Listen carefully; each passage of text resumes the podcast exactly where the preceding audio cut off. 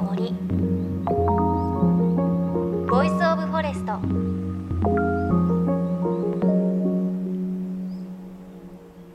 おはようございます高橋真理恵です毎日ジメジメした日が続いていますね。もうちょっとね、このジメジメね、嫌になっちゃいますけれど、そんな中ですね、先日、気仙沼に行ってきました。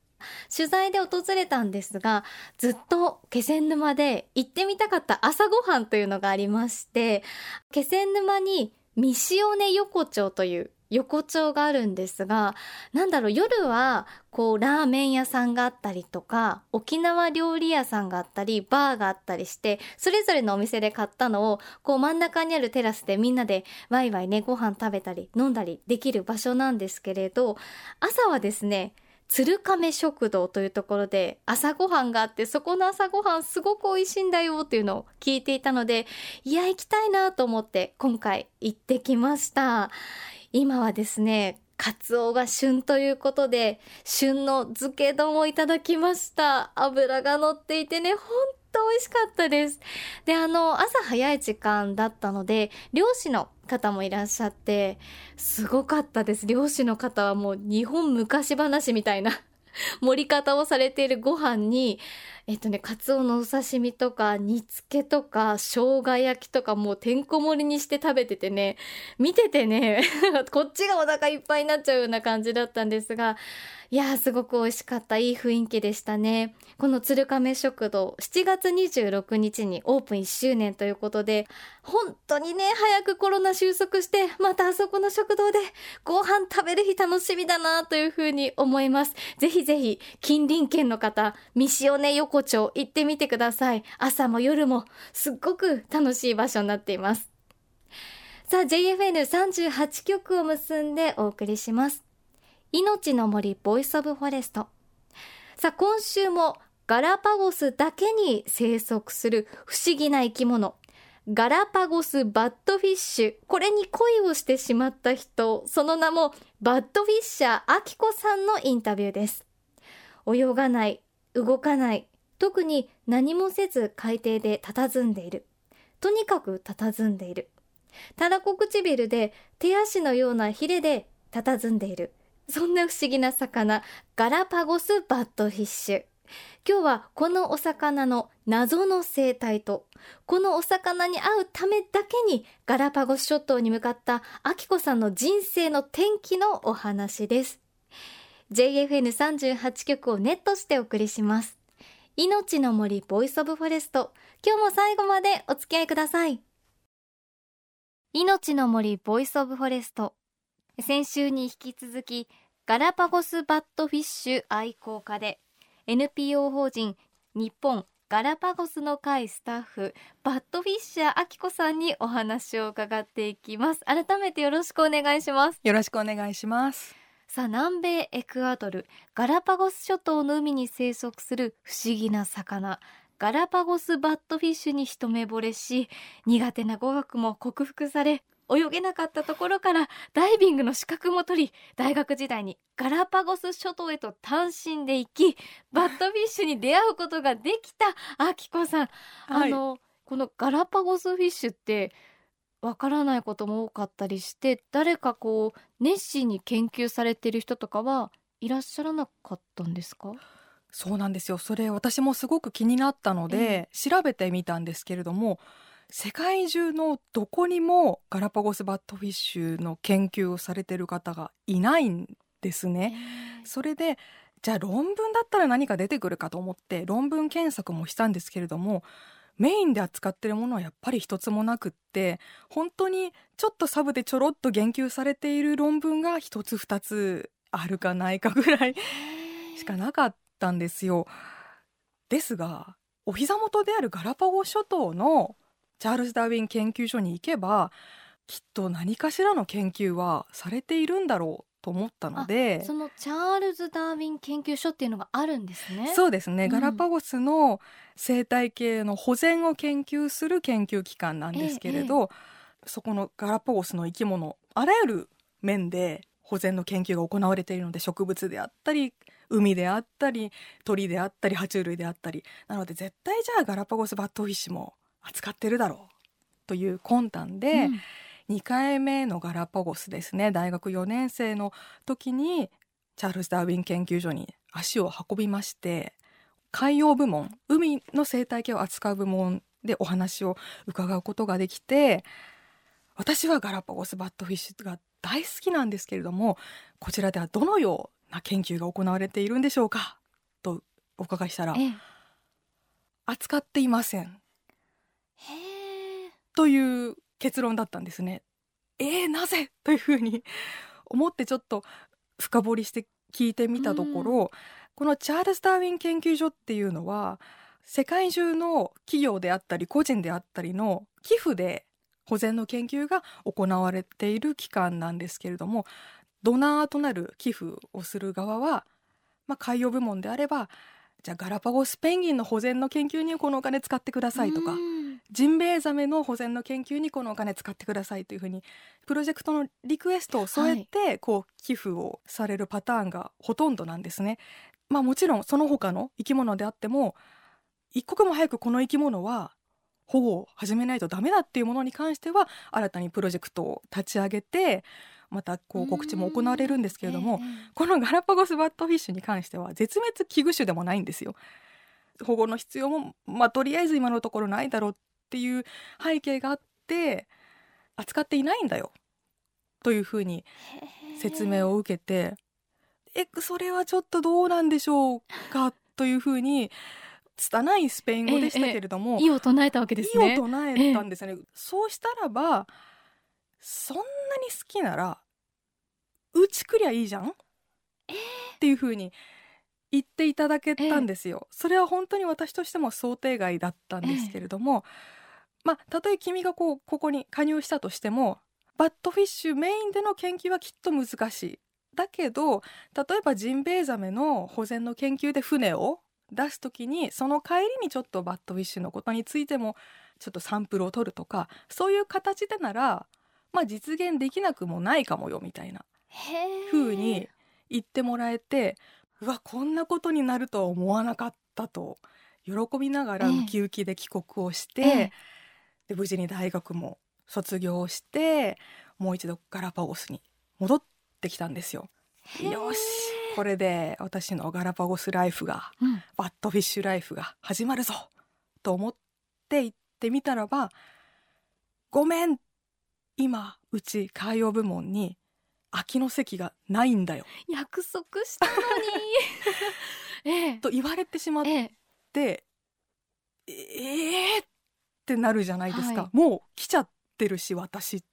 とうろたえていたらそれを見ていた同じチャールズ・ダーウィン研究所の植物部門のプロジェクトリーダーの人がですねならうちでこの子預かりますよというふうに名乗り出てくださってええええ。なので私は結局チャールズ・ダーウィン研究所においては植物部門のですねはい。ガラパゴスベルデ2050というはい。植物生態系の保全に関する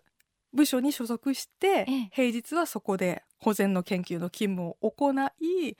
休日には個人的に海に潜ってもう勝手に個人的に研究をするという生活を送ることになりました。何かこう個人的に研究というかバットフィッシュとこう関わっていく中で分かったこととかなんか発見したことってありますか？基本的には佇んでいる状態なのでなんかこう冷静沈着なようでありながら実はうろたえがちなんじゃないかって思うところもあって でもそのうろたえてるなって思ったのはちょうど一回バットフィッシュに会ったタイミングでその時私含めダイバーが何人かいたんですよ。45人取り囲む形で眺めていたら、ええ。もう彼は普段と同じようにちょっと戸惑って後ずさりをするじゃないですか。ええでいろいろ彼なりに考えたみたいなんですね。でこう前に進めば私がいる。右にも左にもダイバーがいる、うんはい。後ろはちょっと塞がってる。上だって思ったらしくっておうおう突然ジェット噴射するかのようにビューって上に真上に浮上したんですよ。そしたらちょうどせり出していた岩がそこにあって、うん頭をぶつけて戻ってきちゃったんです。そのまま意気消沈して着地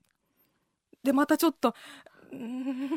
ってなりながらちょっと後ずさりをしてっていうのであの時の様子からはやっぱりちょっとうろたえているというかちょっとしたテンパり具合的なものもえちょっとお見受けしたのえで、ええこれは私なりの発見ですよね。諦めるんだっていう。いやー聞けば聞くほど愛らしいですけどそうですね。え食べ物何を食べて生きてるんですかバットフィッシュは？これが実のところよく分かっていないんですよ。これは私自身も実際にガラパゴスバットフィッシュが何かを食べているっていうシーンを見たことがなくって他のダイビングガイドにしてもそういったシーンはまだよく見たことがないっていう話でカリブ海に生息しているロングノーズバットフィッシュっていう禁煙種のものは実は日本の水族館でも見られることがあるんですね。私一回品川の水族館で会ったことがあるんですけども、ちょうど飼育員さんたちがご飯をあげている時間帯にぶつかりましてでこうバットフィッシュがこうボーっと佇んでいる目の前にエビのようなものを落としてあげたんですよ、飼育員さんが。ほぼほぼ目の前ですよほぼほぼ目の前に落としたのにエビが落ちてからそれを認識するのに30秒かかったんですね。で30秒経ってあっとそのエビの方向に向き直してそこから前傾姿勢になるまでにまた30秒ぐらいかかって ええ前傾姿勢になってからパクッといくまでに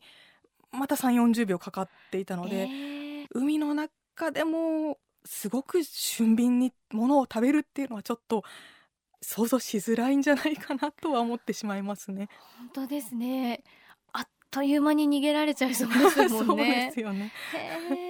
あとはすごくこうね写真を拝見すると口が本当に口紅を塗ったように赤いじゃないですか、はい、あれは何かあるんですかね？理由が。そうですね。それも本当に全く研究がされていないので不明な状態なんですけれども、まあやっぱり可能性としてはその色でうん。何かしら獲物となるものを例えば引き寄せるですとか、そういった効果はもしかしたらあるのかもしれないですよね。いや何にしろわからないことがすごく多くて まだまだ研究しがいが、そうですね。ね。あるっていう感じがしますね。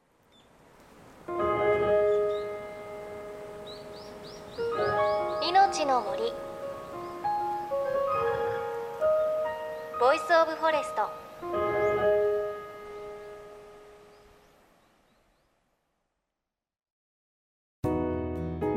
FN38 局では東日本大震災で被災した沿岸部や全国の震災による津波被害が予測される地域に津波から命を守る森の防潮堤を作る鎮守の森のプロジェクトを支援する募金を受け付けています。この命を守る森づくりに取り組んでいる AIG 損保は中小企業のリスクにフォーカスした損害保険のラインナップビジネスガードを法人会納税協会会員の皆様に提供しています。AIG 損保ではビジネスガード新規契約1件につき1本のどんぐりの苗木を植樹する命を守る森づくりを通じ被災地の復興全国の防災減災に取り組んでいます。命の森 Voice of Forest。今週はガラパゴスバットフィッシュ愛好家で NPO 法人日本ガラパゴスの会スタッフバットフィッシャーあきこさんの話でした。ね本当に愛がすごいですよね。派手な動きはせず主に佇んでいるバットフィッシュ。これをバットフィッシュへの愛で人生が決まってきているというかね身一つでガラパゴス諸島に行って研究所で今人募集してないって言われたって電話とかメールしなかったのかなって思いましたけどでもそこであきこさんがその行動をしなかったら植物チームに拾われることもきっとなかったので全てはやっぱり行動力なんだなっていうのをねお話聞いてて思いました。あとは途中からちょっともう彼氏の話を しているんじゃないのって勘違いしちゃいましたけど途中でねガラパゴスバッドフィッシュがちょっとこうみんなで追いかけた時に真上に上昇した話で頭ぶつけちゃったですよみたいな。あそこは本当にあれですよね。彼氏のドジ話をする時のやつと思って 本当に好きなんだなというふうに思いましたしいや聞いてるうちにこっちもねちょっとねガラパゴスバットフィッシュにやっぱり会いたいなっていう気持ちになる不思議でしたね。ということで来週もバットフィッシャーあきこさんのお話続きお届けしますが来週はガラパゴス諸島で暮らしていたあきこさんにガラパゴス諸島の植物についてのお話をお伺いします。命の森 Voice of Forest。お相手は高橋まりえでした。この番組は AIG 損保の協力でお送りしました。命の森の森ボイスオブフォレスト。